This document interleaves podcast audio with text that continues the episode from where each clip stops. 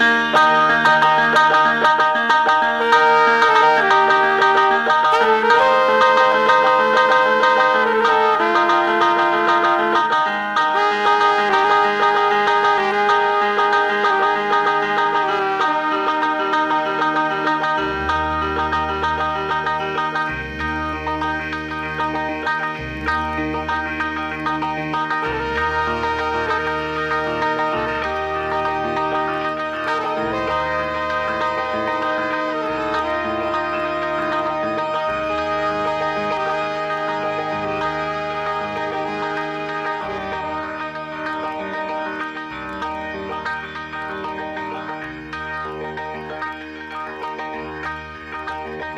Cuando la ciudad se aquieta, seres sigilosos salen de sus madrigueras y toman el aire de Radio Semilla. Noches Conejas es un programa que, a partir de lecturas, reflexiones, música y otras hierbas, hurga lo más profundo de la noche para acompañar ese día que se termina.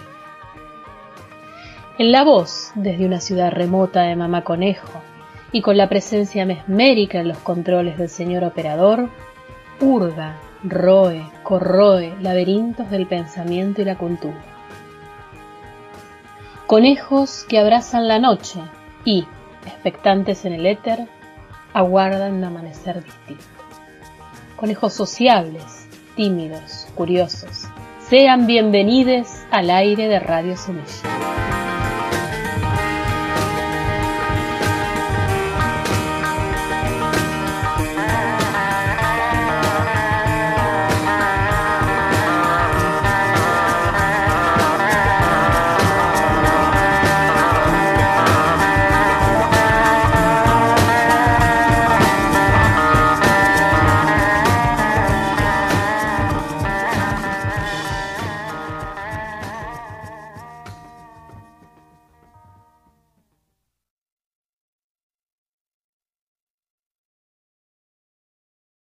Noches, conejos del éter, y bienvenidos al 56 episodio de Noches Conejas por radiosemilla.com.ar. En la voz desde una ciudad remota de Mamá Conejo y bajo los controles misteriosos, mesmerizantes y psicodélicos del señor operador, les acompañaremos en este día viernes que se termina en una ciudad cada vez más agobiante y aguardaremos en comunidad un amanecer en el que todo puede ser distinto. Queremos recordarles nuestras vías de comunicación y de retransmisión. El Instagram mamá.conejo. Nuestro Gmail nochesconejas.gmail.com Las páginas amigas quienes nos retransmiten viernes tras viernes. DJ Barry, Vegana Vaga, Barritando Enfermería. Quienes nos permiten llegar a seres distintos a los conejos. Y por supuesto, la página de nuestra maravillosa conejera del éter, radiosemilla.com.ar, donde entre las novedades que van a poder encontrar allí son los links directos para escuchar todos sus programas que son favoritos y aquellos que tal vez jamás escucharon, pero pueden darle play desde la página de la radio y allí encontrar más información. También recordarles que Radio Semilla está transmitiendo 24/7 con buena música y otras hierbas y que se van acercando tímidamente nuevos seres al éter de Radio Semilla y podemos darles una primicia y unos seres pequeñitos, muy organizados, que construyen ciudades debajo de la Tierra y tan necesarias para la vida en este planeta que vendrán a contarnos nuevas historias, seguramente los lunes y los jueves, luego del Enredando las Mañanas, el noticiero de la Red Nacional de Medios Alternativos. Ahora sí, sin más, le solicitamos al señor operador de curso al primer tema musical de la noche. Salud, conejos del éter, y sean bienvenidos a esto que ha dado en llamarse Noches Conejas por radiosemilla.com.ar.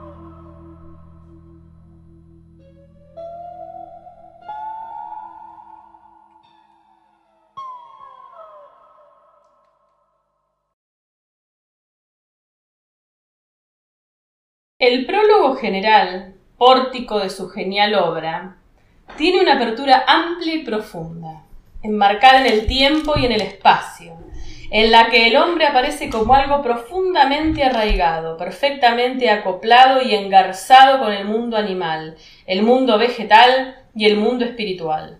Como cualquier pieza literaria, es una cosmogonía, un tratado del entorno humano, externo e interno. El tono confidencial y relativamente neutro del narrador permanece fijo gracias a su habilidad para aludir a las convenciones de los estados sociales y a las nociones tradicionales de jerarquía que ocultan la responsabilidad del autor. Chaucer realiza una descripción sucinta y natural de cada uno de los personajes, de la que merece destacarse la variedad de modos de representar que emplea en la presentación de cada uno de ellos. La juxtaposición irónica, la desaprobación moral, la apreciación sensual, por no hablar del sarcasmo escondido, son elementos fácilmente perceptibles en el discurso. En el prólogo general presenta la vida en términos mundanos, con sus fachadas, sus informaciones a medias y sus criterios totalmente subjetivos. Sin embargo, aunque la subjetividad impera tras los individuos, se traslucen los arquetipos, sus estados en términos medievales, y toda una nación escenificada en una extraordinaria diversidad de personajes que suponen una rica multiplicidad de estilos de vida. Este prólogo que es Posada, donde los peregrinos que formarán el grupo hacia Canterbury se conocen, es también el lugar desde, el que el, el, lector se asoma a la pasarela de los 29 peregrinos que describen el posadero y Chaucer. Unos aparecen con una mínima descripción y otros simplemente enumerados pero el retrato se irá completando conforme se va haciendo camino, en la forma y el contenido del discurso propio de cada personaje y en el de los demás. En esta antesala quedan sin precisar, además del propio Chaucer, dos personajes más que se incorporarán durante el recorrido, el canónigo, que se marchará enseguida, y su criado, que se quedará y contará un cuento. Aunque cada cuento es ya de por sí una obra de arte y contiene un mensaje particular, entendemos que el prólogo general contribuye enormemente a la unidad de toda la obra, marcando un entorno, creando unas expectativas y asegurando unos modelos de comportamiento que se desarrollarán a lo largo de toda la obra. Se cree que el cuento del caballero apareció primero como un trabajo aparte sobre el amor de Palamón y de Arcite de Tebas, y posiblemente fue escrito a partir de una traducción de la Teseida de Boccaccio. Torneos caballerescos, amores cortesanos y lances de la caballería se suceden entre escaramuzas guerreras. El personaje es el prototipo de caballero cristiano, que ha estado al servicio de su rey y ha ganado honores en diferentes batallas, en el sitio de Algeciras, en Asia Menor, Rusia y el Báltico. Sus hazañas y su descripción evocan los mejores tiempos de las cruzadas. Arranca el cuento de una forma noble y solemne. El marco es Tebas, el tiempo el 17 de abril, el espacio Londres y Dartford. El triángulo amoroso está compuesto por Palamón, idealista y místico, que invoca a Venus, diosa del amor, Arcite, fuerte y pragmático, que implora a Marte, dios de la guerra, y Emilia, que pide protección a Diana, diosa de la castidad. Arcite, a pesar de haber vencido a Palamón, muere. Al final, Emilia se casa con Palamón. Cuando el caballero ha terminado su relato, el posadero se dirige al monje, pero la intromisión del molinero, borracho, parece dar un hábil giro, casi total, de timón al discurso general de los cuentos, que parece navegar de igual manera entre lo serio y lo cómico, lo sublime y lo soez, lo grotesco y lo moral. Los personajes del cuento del molinero son un carpintero y su esposa Allison, que le engaña con Nicolás, estudiante de Oxford, y el sacristán Absalón. Los tres toneles representan una parodia del diluvio. La enfermedad de los celos es vencida por la estupidez humana. Allison, como figura femenina, es la única ganadora en la competición amorosa entre tres niveles masculinos, de la que salen chamuscados y marcados por el ridículo y la mofa en diferentes partes del cuerpo. Absalón, en sus labios y en su corazón, herido de menosprecio y orgullo. Nicolás, en sus posaderas, el carpintero, en su frente y en su honor. La descripción del molinero, uno de los personajes de condición social más baja, está enmarcada por la apariencia física, un poco grotesca, que denota cierta brutalidad de formas, aunque no de conducta. Este cuento es uno de los fabliaux más representativos escritos en inglés. El siguiente cuento es el del colérico administrador, que junto al bulero forman quizás el dúo más rechazado por el grupo de peregrinos. Contará su historia a fin de poner en ridículo a un molinero ladrón, en revancha por el cuento del molinero. Alano y Juan, estudiantes de Cambridge, llevan a cabo su venganza contra el molinero que pretendía cisar y engañarlos con el grano, satisfaciendo su deseo sexual con la hija y la mujer del molinero ladrón, pendenciero y celoso. Sigue el inacabado, o mejor dicho, apenas esbozado cuento del cocinero. Quizás Chaucer pensó que tres cuentos juntos de ese mismo género cómico grotesco en una atmósfera completamente desenfadada era demasiado, y dejó para mejor ocasión el proyecto que, por circunstancias y razones que desconocemos, se quedó en el intento. Un final inconcluso presagia, al menos, la toma de conciencia de que la autocensura puede haber hecho acto de presencia. El prólogo del siguiente cuento, el autor nos recuerda la propia acción de los cuentos, el, peregrinaje a Canterbury, mediante un recuerdo al espacio y al tiempo real de dicha acción. Se trata del segundo día de peregrinación, la cabalgata de Dartford a Rochester. El cuento del procurador de los tribunales trata el mismo tema que John Grower recoge en una parte de su Confesio Amantis. Ambos parecen inspirados en la crónica anglo-normanda de 1334 que escribió el dominico Nicolás Trevet para María, hija de Eduardo I. Es una historia edificante que contribuye a construir el lado serio y moralizante de los cuentos. El largo prólogo del cuento de la comadre de Bath inicia el fragmento tercero, encajando a su vez perfectamente con la imagen y la forma de ser de este personaje tan popular que, aunque está al corriente de toda la bibliografía antifeminista de la época, por más feminista que pretenda ser, con su relato, agrada por su gracejo y verborrea. La comadre de Bath plantea en su cuento que lo que más desean las mujeres es tener autoridad, y, como ya lo hemos comentado, ese tema alcanza otros cuentos. Nos evoca la leyenda artúrica y el mundo de las hadas, con un final feliz y bello como consecuencia del respeto y de la autoridad compartida. El humor que fluye en los cuentos, tanto del fraile como el del alguacil, complementa a la perfección el cuento de la comadre, haciendo el fragmento tercero un todo compacto y coherente. El cuento del fraile muestra toda una teoría sobre el comportamiento moral de la época. No en vano los encuentros con el diablo son tema frecuente en toda la literatura medieval. A Chaucer le encanta trabajar con opuestos y contrarios, molineros frente a carpinteros, cocineros frente a posaderos, frailes frente a alguaciles. Se trata de ir exponiendo una moral social mediante oposiciones. El alguacil, descrito como sinvergüenza y campechano, trata de desacreditar al fraile mediante el relato de un fraile mendicante, avaro y ladrón, claro ejemplo de una doble moral. La caracterización que hace Chaucer del alguacil en el prólogo tiene que ver con la conducta, el comportamiento y la vida del alguacil que aparece en el cuento del fraile. De ahí que el prólogo de su cuento contenga la anécdota del infierno, en la que la ausencia de frailes se debe a que están todos, veinte mil, ocultos en el trasero del diablo. El narrador controla nuestra respuesta centrándose en los elementos externos del comportamiento del alguacil, que denuncian la hipocresía y la falta de autoridad.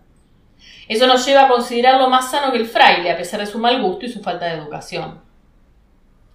El estudiante inicia el fragmento cuarto con un cambio de tono, aunque en la misma línea de la temática del matrimonio. El personaje de Griselda, reencarnación de la fidelidad, la constancia y la paciencia, aparecen bastantes narraciones de la literatura europea, incluida la italiana, pues el mismo estudiante confiesa haberla tomado del laureado del poeta Petrarca. El mercader construye su cuento sobre el triángulo amoroso de tres personajes, lo que conlleva el engaño como elemento narrativo. Enero, marido enamorado, mayor y ciego. Mayo, joven muchacha desposada. Damián, amante cortesano. La historia se desarrolla en un sensual contexto italiano, el jardín como entorno sexual y la mitología escenificada como una disputa entre Plutón y Proserpina, que se posicionan a favor de enero y de mayo respectivamente.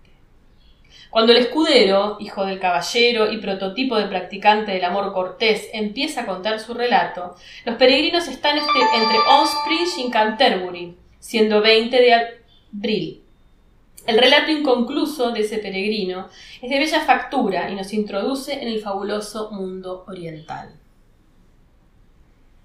El hacendado aparece como uno de los personajes más sólidos y respetados del grupo de peregrinos. Algunos de los datos que se dan sobre él en el prólogo general nos hacen entrever un paralelismo significativo con las ocupaciones de Chaucer, juez de paz y representante en el parlamento de su condado. Además, este respetabilísimo terrateniente había sido supervisor en el pago de impuestos. El hacendado nos ofrece en su cuento la solución al triángulo amoroso de Arberago, el marido, esta vez burlado, Torigena, la esposa amante, y Aurelio, el pertinaz enamorado. El respeto y la generosidad se apuntan como las claves esenciales de dicha solución, terminando el relato con un auténtico final feliz. Sin duda, en el cuento del médico aparecen fuertes paralelismos con la historia de Virginia narrada por Gower en su Confesio Amantis. Pero el, pero el, frescor del estilo y la riqueza del lenguaje deja muy claro que el autor no es mero copista servil, ni de Gower ni de Livio. Es una historia cruel, con una absoluta falta de respeto moral y social entre Apio, magistrado índigo, Claudio, cómplice villano, y Virginio, padre, y Virginia, doncella y virgen. Lo que cuenta el bulero no tiene desperdicio. Viene precedido por un prólogo y por una introducción que, en cierto modo, adelantan la importancia del calado humano y social del mensaje del cuento, que ocupa las tres cuartas partes del fragmento sexto. Se trata de un relato moral contra la falsa amistad, sirviéndose de un tópico muy medieval, como es el del encuentro con la muerte, y con una clara finalidad didáctica cristiana. El bulero, del que nos dice Chaucer que es amigo del alguacil, representa la viva hipocresía del haz lo que te digo, pero no lo que hago, al predicar contra la avaricia y ser, sin embargo, ante sus compañeros de viaje, un redomado avaro. A continuación, viene el fragmento séptimo, con sus siete cuentos, con mucho el más voluminoso. En primer lugar, el cuento de Marino, que aparece sin prólogo, pues no lo necesita. Esta vez el triángulo amoroso entre el mercader, su esposa y el hermano Juan tiene el ingrediente irónico de los cien marcos que el monje recibe del marido, al que se los devuelve a través de la esposa. También este cuento, aunque curioso, tiene un final feliz. El paso del cuento del marino al de la priora está bien urdido, sin alborotos ni brusquedades, pero con un claro cambio de tono y asunto. El origen de lo que la priora narra se pierde en lo nebuloso y sórdido de cualquier leyenda que pretende justificar de forma injustificable la violencia. Nos recuerda el ambiente generado en España contra las juderías, sobre todo en la de Sevilla por el, arcediano Ferran Martínez, que culminó en las matanzas de, 1391 y que acabaría con la expulsión de todos los judíos en 1492. Madame Egletin cuenta cómo los judíos asesinan a un niño por su empeño en cantar a la Virgen María el alma redemptoris y el subsiguiente milagro edificante y moralizante que evoca alguna de las cántigas de Alfonso X el Sabio y uno de los milagros de Nuestra Señora de Berceo. Inmediatamente después de que la priora termine su relato, es el propio autor quien es llamado por el posadero para que cuente su historia. Para eso sirve el prólogo del cuento de Sir Topas, además de ofrecernos información, poca pero interesante, sobre algunos aspectos de la personalidad del propio autor. Así nos enteramos de que Chaucer es un poco obeso, no nos extraña entonces que el águila, libro segundo de la Casa de la Fama, se queje de lo que pesa Chaucer al llevarlo entre sus garras por los aires, bastante reservado y con la costumbre de estar mirando casi siempre al suelo. Sin embargo, estos datos, debido a su manifiesta intención irónica y humorística, no se pueden tomar totalmente en serio. El cuento de Sir Topas nos introduce en un efímero y etéreo mundo de hadas, gigantes y caballeros andantes, que recuerda los romances franceses. Su verso rimado parece intentar descalificar y ridiculizar a los poetas comunes de su época, no tanto quizá por la forma de versificación como por la falta de mensaje y de sentido en lo que dicen. Pero, en la ambigüedad en que se mueve Chaucer, no sabemos si es Don Quijote quien habla, Alonso Quijano o Cervantes. El final, interrumpido bruscamente por el posadero, ¿alguien puede imaginarse un Hamlet enmendando la plana a Shakespeare con un to have or not to have? ¿Tener o no tener? y la inmediata respuesta del propio autor constituyen la puerta de acceso al cuento de Melibeo, en el que Chaucer, esta vez en prosa, va a ofrecer un mensaje auténticamente enjundioso de moral, filosofía y virtud. Prudencia convence a su marido Melibeo de la ilegalidad y necedad de la venganza contra sus tres enemigos, que casi matan a su hija Sofía, algunos estudiosos han pretendido ver en la inclusión de este cuento y en su mensaje una llama de atención y un reflejo de hechos históricos del momento en que vive Chaucer. Pero esta no es precisamente una de sus características. Solo lo separaba su vida pública de su tarea como poeta, sino que mantiene su producción a salvo de los conflictos políticos, filosóficos y religiosos de la época, algo que no solían hacer otros contemporáneos suyos. El prólogo del cuento del monje sirve de nexo de unión con el cuento precedente. Se inspira básicamente en la obra de Boccaccio de Casibus Vivorum Illustrium, con la clara intención de ofrecer un muestrario de casos históricos, legendarios o mitológicos que constituyen un florilegio a la rueda de la diosa Fortuna y muestra al simple mortal que, cuando se está arriba, uno puede caer. No se trata de una narración de historia, sino más bien de un catálogo moralizante de la tragedia humana. Entre los seleccionados está la tragedia de Pedro I el Cruel, asesinado en Montiel, 1369, por un Enrique de Trastámara, con la ayuda de su Dugues Lequin y Oliver de Moni. La interrupción, esta vez del caballero, al pie del prólogo del cuento del capellán de monjas, que une en perfecta sinergia ambos relatos. No olvidemos que las interrupciones, lo mismo que los silencios, constituyen el alma del lenguaje hablado. El capellán demuestra en su narración cómo de un material pobre, una fábula de Sopo a través de una versión francesa un tanto adulterada, sabe crear y producir un cuento ingenioso y enjundioso. Canta claro, Pertelote y Russell mezclan el mundo de los sueños y el de la realidad con un resultado netamente positivo. Su epílogo pone término al fragmento séptimo. El cuento de la segunda monja es una traducción literal de la vida de Santa Cecilia tomada de la leyenda áurea de Jacobo de Boragin. La devoción de su tono realza su martirio por no querer renunciar a la fe. En la Edad Media, el lugar de la sabiduría por excelencia, era la institución monástica. De ahí que en este cuento se unan oración y trabajo, contemplación y acción en el ejemplo vivo de Santa Cecilia.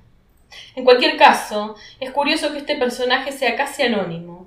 En ningún sitio aparece su descripción o identificación. Chaucer se limita a mencionar al personaje y en ningún momento se ensarza en diálogo o diatriba con ninguno de los otros peregrinos.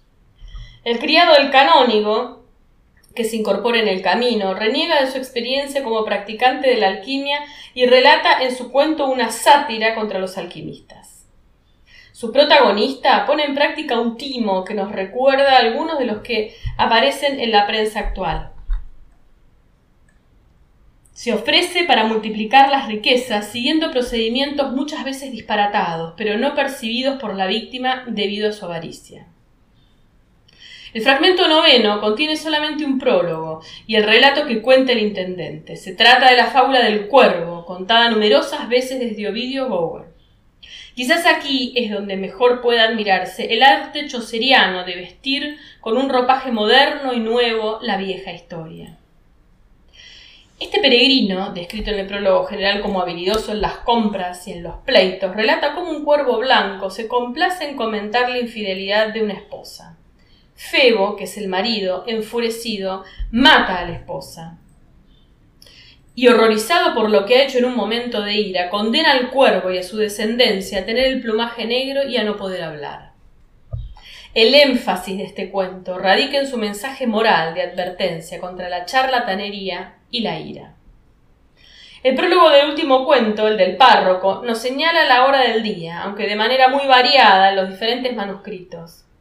En uno se afirma que son las dos, en otro las cinco, en otro las cuatro y en otro las diez. En cualquier caso, es curioso que el posadero meta prisa al párroco para que diga su sermón, que es lo que en definitiva es el último y extenso cuento. Pone fin a la intervención de los peregrinos en la narración de cuentos. Pero, aun considerando el plan de la obra inacabado, quien dice la última palabra es Chaucer, si bien para hacer caso al párroco y realizar su propia penitencia.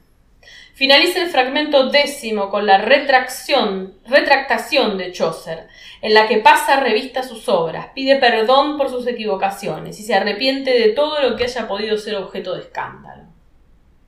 La retractación con estos datos nos lleva a pensar en una auténtica y sentida sinceridad en sus palabras, pero también, aunque sea mera especulación, a pensar que pudo querer curarse en salud, él, que se empeñó en no mezclar su vida con su obra y que quiso mantener ésta fuera del alcance de las disputas y de los conflictos políticos y religiosos de la época.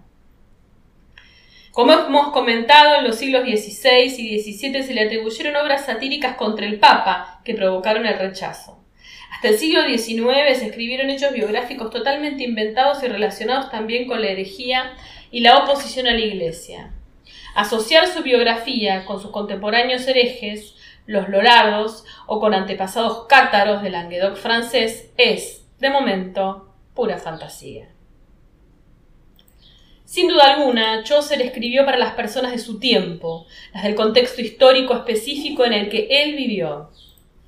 Sin embargo, la conciencia propia que de sí mismo tenía como autor, unida a su preocupación por revisar lo que escribía, delatan una atención especial para su creación, a la que no impregna de forma notoria, o al menos claramente perceptible, como hacen otros autores de los hechos más destacables de su tiempo.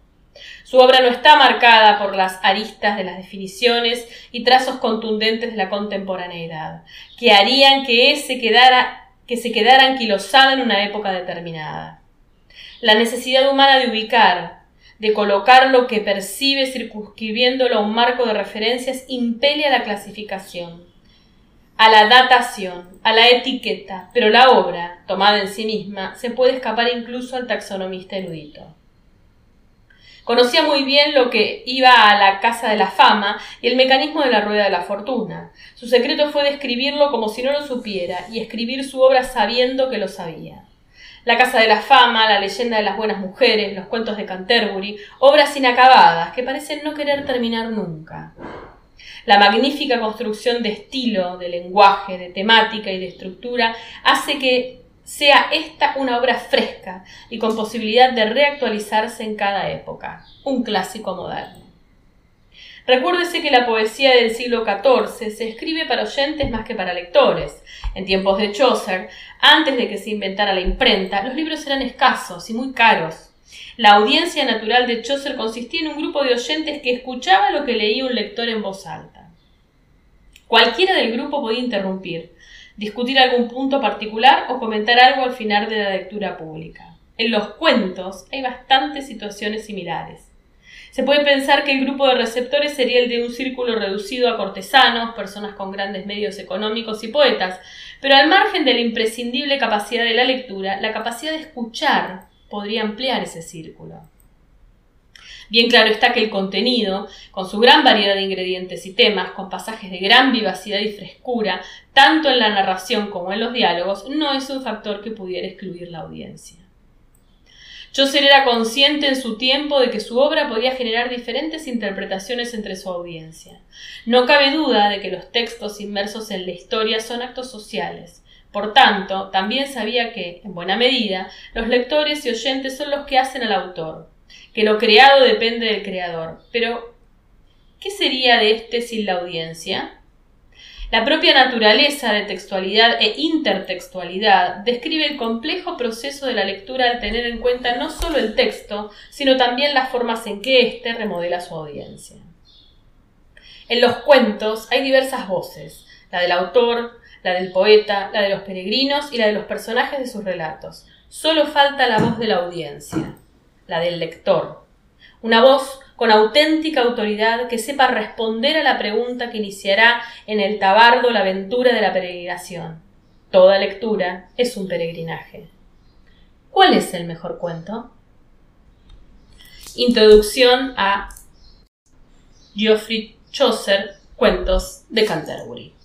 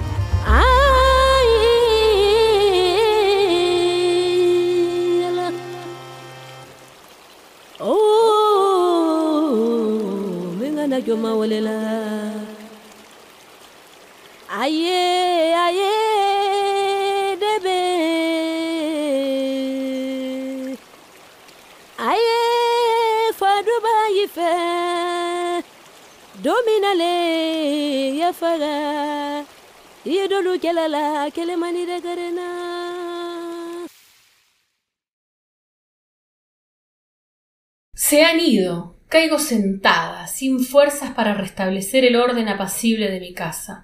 Qué fatiga haber hablado, haber escuchado, haber tendido las miradas sobre esos ojos que se mueven y esos labios agitados. Los gestos de Marte siguen vibrando en mi cabeza. Esos vasos sucios y vacíos, esas sillas a la deriva. Cualquiera creería que ha pasado por aquí una pandilla de juergistas. Abanícame. Oh, mi tiro en flor, abanícame con tu aroma donde el azar se mezcla con la vainilla. Agita el soplo de tus amarillas borlas nimbadas de abejas, este aire pesado de tabaco y de mujeres empolvadas. La tarde de un hermoso día cálido va descendiendo y pesa dulcemente en mí. Se calma mi sangre latiendo sin rigor en mis sienes refrescadas. Sentada en el umbral de mi jardín, saboreo con largos suspiros mi soledad, como si me hubiera sentido en peligro de perderla. Se fueron, pequeño dogo ansioso que no reconociste a tu ama de otro tiempo, cis, charlatán y rabiosa, cojita de alas rotas, adornada con un medio luto alegre y gatita pelirroja que se te apareces en lo alto de la pared, semejante una leona sobre el cielo verdeante. Se fueron, estamos solos, solos con el fantasma que me protege, con el fantasma del que amo. Mis silenciosos amigos no han sido más que una alerta. Prosigamos con nuestra vida que corre colmada, monótona y corta. Me pongo a pensar de nuevo, sin prisas, Pienso en Renaud, que apoyaba el hombro en esta piedra donde me recuesto. Volviéndome un poco, le podría sonreír. ¿Para qué, si lo veo tan bien sin volverme? Dejo de pensar en él para pensar en los melocotones amenazados por los lirones. ¿A quién perdonaré? ¿A los rosados y rubios melocotones? ¿O a los lirones aterciopelados de blanquinegros rabitos inofensivos y encantadores? Bah, ya veremos. Ven, Toby, junto a mis rodillas, ven a jugar a ese juego cruel que imaginé para nosotros dos el año pasado, cuando se fue aquel a quien llamaba tu padre. Te decía en voz alta ¿Dónde está tu padre? y tu desolada ternura, que conoce lo irremediable, estallaba en gritos agudos y en lagrimones que jaspeaban tus hermosos ojos de sapo. Contesta ¿Dónde está tu padre? Vacilas, tu nariz se dilata y prorrumpes en un gemido suave, poco convencido. Pronto ya no sabrás llorar, olvidarás. ¿Olvidaré yo que lo he visto morir? ¿Olvidaré el instante en que una aterradora inmovilidad lo aprisionó antes de morir?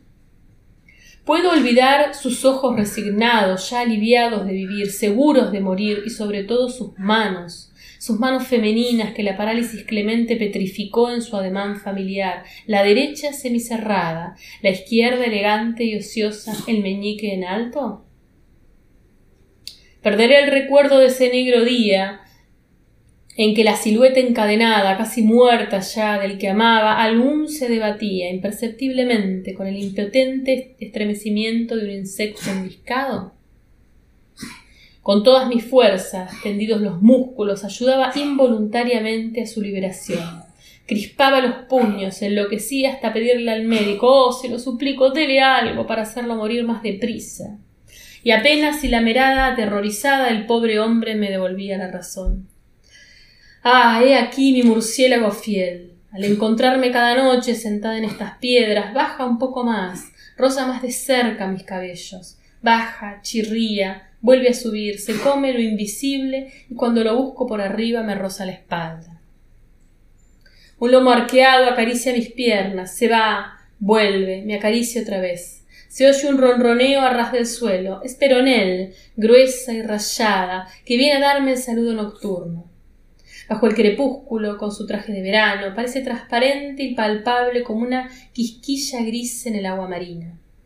La noche apaciguadora ciñe a mi alrededor el círculo de los animales amigos y de los que no puedo ver entre sombras, pero cuyos tenebrosos pasos oigo. Trap, trap, el erizo que trota, aventurero, de la col a la rosa, de ahí al cesto de la basura. Un roce en la gravilla, como pie que se arrastra, es el lento paso del sapo, muy viejecito, el sapo largo y opulento que vive debajo de las piedras de la pared caída. Toby lo teme, pero Peronel no desdeña rascarlas a tientas su granulosa espalda con la punta de una patita traviesa. Una esfinge vibra inmóvil sobre el laurel rosa, fijo a la flor por su trompa suelta como si tuviera, como si fuera un alambre muy fino. Vibra tan locamente que parece ser transparente, la sombra de sí mismo. Se halla lejos el tiempo en que no hubiera resistido el deseo de cogerlo, de encerrar en mi mano su vuelo eléctrico para ver brillar, lejos de la lámpara, sus ojuelos fosforescentes. Ahora sé querer mejor, y quiero libre a mi alrededor la vida de las plantas y de los animales sin desconfianza. Una bocina de automóvil lejana turba nuestro silencio, orienta las orejas de Toby, de Peronel. Los tranquilizo, se han ido, sí, se han ido. Marte habla bajo sus triples velos, habla de mí y encoge sus hombros redondos. Ah, esos grandes dolores. ¿Han visto? Esa Claudine, con su cara de prosperidad, debe de pasarlo muy bien. La provincia tiene inesperados recursos, debe de hacer de las suyas. Annie protesta, sublevada al sentir cómo las sospechas se apoderan de ella, sublevada y dispuesta a comprender una debilidad que me haría tan parecida a ella. Al mismo tiempo que la noche penetrante, la sospecha se desliza en ella, se complace en su pensamiento, recuerda mi frialdad al hablar de la tumba de Renault, bajo el follaje lujuriante y sin flores de mi jardín, busco una silueta adolescente de jardinerillo la carne fresca. Dios le guarde, Claudine, de, de esta tentación peor que las demás, me decía. No temo a nadie, ni a mí misma. La tentación la conozco, vivo con ella, que se hace familiar e inofensiva. Es el sol donde me baño, la frescura mortal de las noches cuya caricia se abate sobre mis espaldas sorprendidas. Es sed ardiente para que me precipite al agua sombría donde se estremece la imagen de mis labios junto a mis labios. La otra tentación, la carne fresca o no. Todo es posible, la espero. Un deseo sin amor no debe de ser terrible. Se reprime, se pasa, se dispersa. No, no lo temo. Ya no soy una niña a la que pueda sorprender, ni una virgen anciana que a su sola proximidad se abraza. Toda la fuerza inutilizada que late apaciblemente en mis arterias me armará contra este enemigo vulgar. Tomaré como testigo de cada victoria al que, invisible, se acoda en la piedra detrás de mí y que estoy viendo. Sin volverme le diré Fíjate qué fácil ha sido. La noche que cae presta a cerrarse sobre este jardín cuyo opulento follaje permanece sombrío bajo el sol. A mi olfato sube la humedad de la tierra, olor de setas, vainilla y azar. Se creería que una gardenia invisible, blanca y febril, aparta sus pétalos en la oscuridad. Y este es el aroma de esta noche chorreante de rocío. Es el aliento, más allá de la verja y la calleja de musgo, de los bosques donde he nacido, de los bosques que me han recogido. Vuelvo a pertenecerles ahora que su sombra, su silencio abrumador o su murmullo lluvioso no inquietan al que me seguía como un extraño, pronto cansado, angustiado pronto, bajo su bóveda de hojas y que buscaba el óreo, el aire libre de los horizontes barridos del viento y de nubes. Los amo, solitaria, y ellos me quieren solitaria. No obstante, si el eco en una tierra elástica y alfombrada de agujas de pino dobla a veces el de mis pasos, no apresuro los míos y me guardo de volver la cabeza. Quizás él está ahí, detrás de mí. Quizás él me ha seguido y sus brazos tendidos protegen mi camino mal abierto y van separando las ramas. Mi dolor amado es la tela sombría y matizada, el terciopelo sin precio que forra el interior de mi corazón. Unas preocupaciones apacibles, unas alegrías cotidianas sin brillo se bordan allí efímeras. La ausencia de Renault, Annie puede censurarme y Marte reírse. No impide que un perrito, para el cual soy toda la vida, mendigue inocentemente su comida y su gamela de agua y un paseo, ni que una gatita familiar juegue con el borde de mi traje de luto, ni que un pueblo delicioso de plantas languidezca y muera si lo privo de mis cuidados.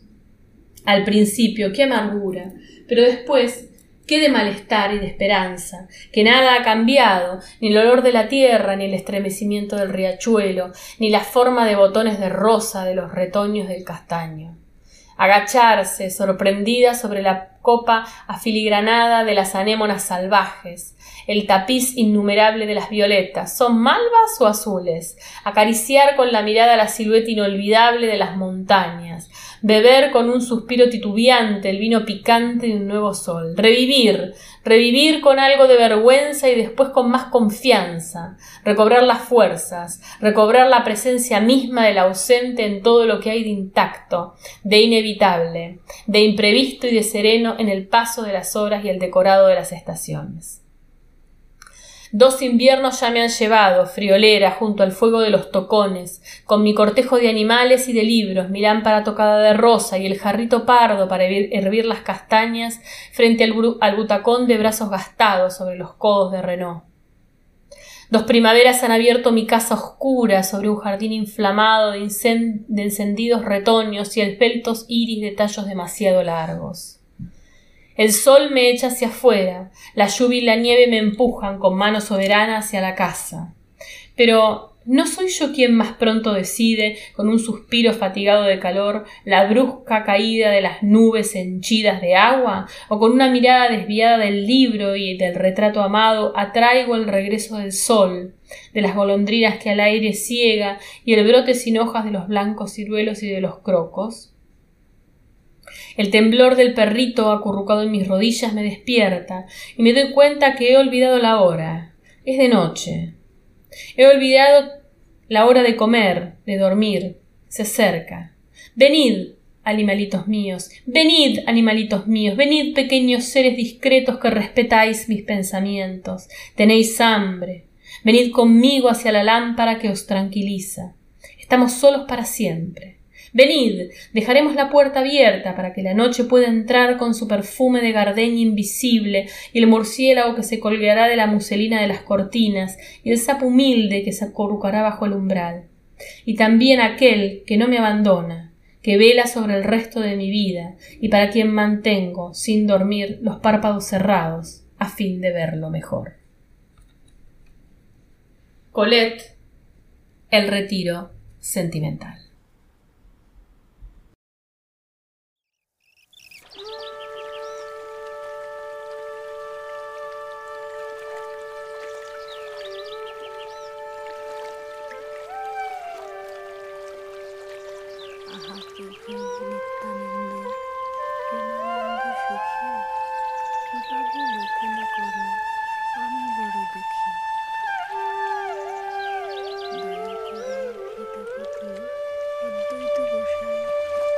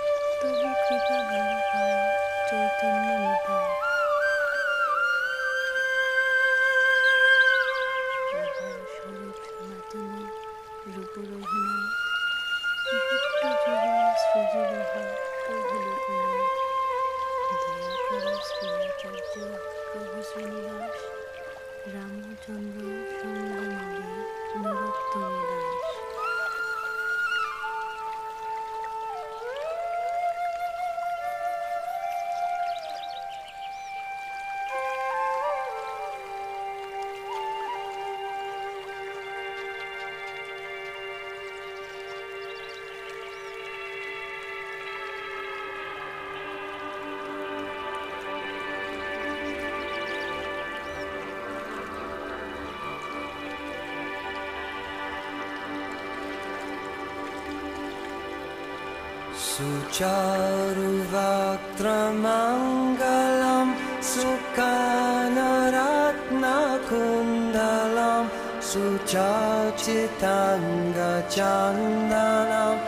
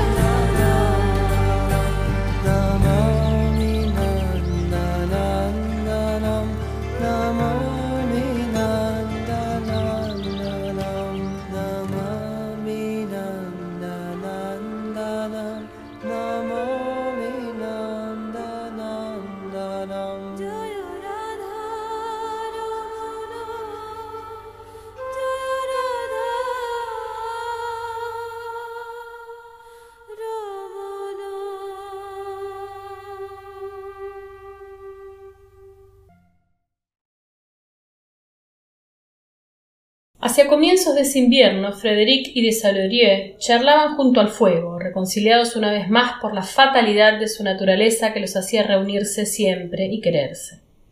El uno explicó sumariamente su ruptura con la señorita d'Ambrose, que se había vuelto a casar con un inglés. El otro, sin decir cómo se había casado con la señorita Roque, contó que su mujer, un buen día, se había escapado con un cantante. Para lavarse un poco del ridículo, se había comprometido en su prefectura por exceso de celo gubernamental. Lo habían destituido. Había sido enseguida jefe de colonización en Argelia, secretario de un pachá, gerente de un diario, corredor de avisos, para ser al fin empleado de oficina jurídica de una compañía industrial. En cuanto a Frederic, habiéndose comido los dos tercios de su fortuna, vivía como un pequeño burgués. Luego se informaron mutuamente de sus amigos. Martinón era ahora senador, Jusonet ocupaba un alto puesto en el que tenía bajo su mano todos los teatros y toda la prensa. Sisi, hundido en la religión y padre de ocho niños, vivía en el castillo de sus antepasados. Pelerín, después de haber sido eh, foererista, partidario de la homeopatía, de las mesas movedizas, el arte gótico y la pintura jucanio-taroa, se había hecho fotógrafo y en todas las paredes de París se lo veía representado en traje negro, con un cuerpo minúsculo y una gran cabeza. ¿Y tu íntimo, Senecal? preguntó Frederic. ¿Desapareció? No lo sé. ¿Y tu gran pasión, la señora Arnoux?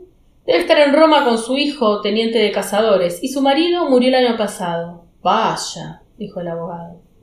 Luego, golpeándose la frente, a propósito, el otro día en un negocio encontré esa buena mariscala, llevando de la mano a un muchachito que ha adoptado. Es viuda de un tal señor Audry. Está muy gorda ahora, enorme. ¡Qué decadencia! Ella que tenía antes la cintura tan estrecha. Desalorien no ocultó que había aprovechado de su desesperación para asegurarse de esto. Como por lo demás, tú me lo habrías permitido. Esta confesión era una compensación por el silencio que guardaba respecto a su tentativa con la señora Arnoux. Frederic lo perdonaba, ya que ella no lo había rechazado. Aunque herido un poco por el descubrimiento, Puso cara de reírse y la idea de la mariscala lo llevó a la Batmas. De Salorier nunca la había visto, como a otros que iban a lo de Arnoux, pero se acordaba muy bien de Regimbart. ¿Vive todavía? Apenas. Todas las noches se arrastra regularmente desde la calle Gramont hasta la calle Montmartre, frente a los cafés, debilitado, doblado en dos, vacío, un espectro. Y con Penn, Frederica arrojó un grito de alegría y suplicó al ex delegado del gobierno provisorio que le explicara el misterio de la cabeza de carnero. Es una importación inglesa. Para parodiar la ceremonia que los realistas celebran el 30 de enero, los independentistas fundaron un banquete anual en el que se come cabeza de carnero y se bebe vino rojo en cráneos de ternero, haciendo brindis por el exterminio de los Estuardo. Después de Termidor, los terroristas organizaron una cofradía similar, lo que prueba que la estupidez es fecunda. Me pareces muy calmado respecto a la de la política. Efectos de la edad, dijo el abogado, y recapitularon su vida. Había sido un fracaso para ambos, para el que había soñado con el amor, para el que había soñado con el poder. ¿Cuál era la razón? Puede ser la falta de una línea recta, dijo Frederick. En tu caso puede ser. Yo, al contrario, he pecado por exceso de rectitud, sin tener en cuenta mil cosas secundarias, más fuertes que todo. Tenía demasiada lógica y tu sentimiento. Luego acusaron a la casualidad, a las circunstancias, a la época en la que habían nacido.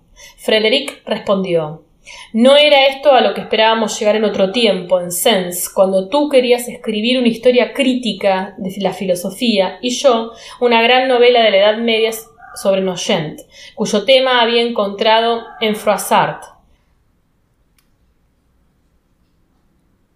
¿Te acuerdas? Y, exhumando su juventud, a cada frase se decían ¿Te acuerdas? Volvían a ver el patio del colegio, la capilla, el locutorio, la sala de armas bajo la escalera, los rostros de los peones y de los alumnos, uno llamado Angelmar, de Versalles, que se hacía trabillas con las botas viejas, el señor Mirval y sus patillas rojas, dos profesores de dibujo lineal y de dibujo arquitectónico, Baró y Suriret, siempre en disputa, y el polaco, el compatriota de Copérnico, con su sistema planetario de cartón, astrónomo ambulante, a quien se le pagaba la clase con una comida en el refectorio.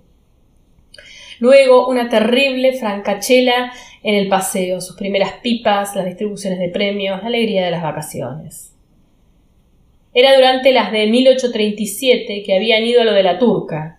Le decían así a una mujer que se llamaba en verdad Zoraida Turk. Muchos la creían musulmana, turca, lo que se añadía a la poesía de su establecimiento, situado junto al agua, detrás del murallón. Aún en pleno verano había sombra alrededor de su casa, reconocible por un frasco con pescaditos rojos junto a una maceta con reseda sobre una ventana.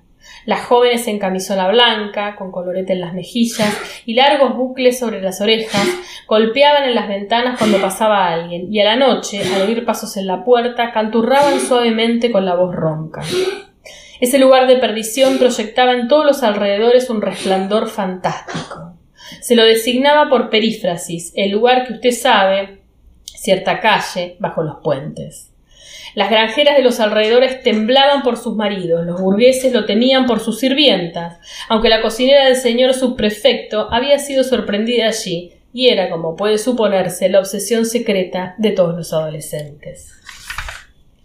Entonces, un domingo, mientras todos estaban en la iglesia, Frederic y de Salorier, habiéndose hecho rizar previamente, cortaron flores en el jardín de la señora Moreau, salieron por la puerta que daba al campo y después de un gran rodeo por los viñedos volvieron por la percherí y se deslizaron en lo de la turca, llevando siempre sus grandes ramos. Frederic presentó el suyo, como un enamorado a su novia, pero el calor que hacía, la aprehensión de lo desconocido, una especie de remordimiento y hasta el placer de ver de una sola vez a tantas mujeres a su disposición, conmovieron al joven de tal modo que se puso muy pálido y se quedó parado, sin decir nada.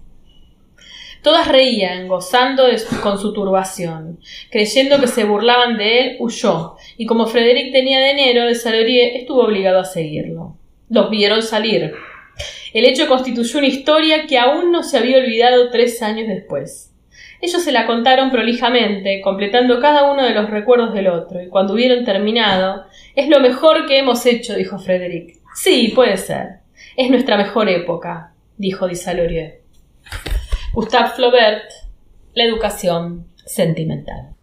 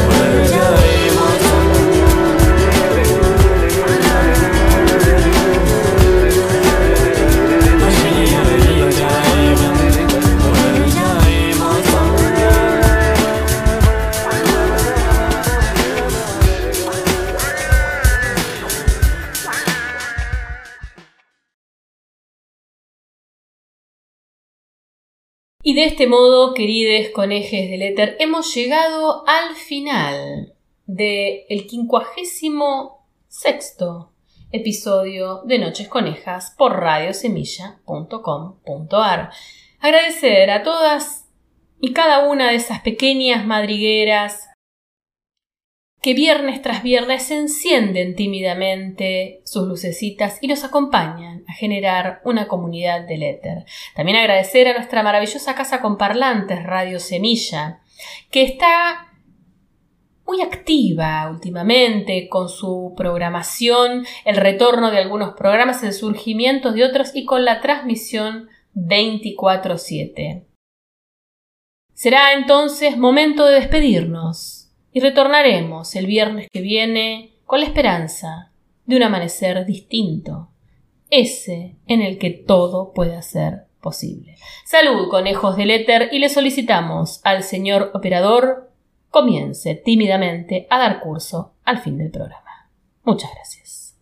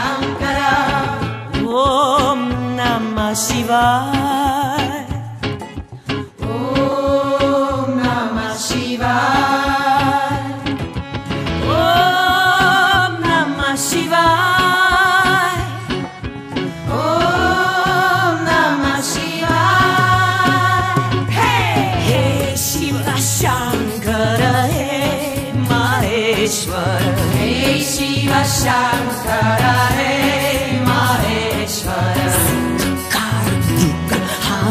Hare हरे शङ्कर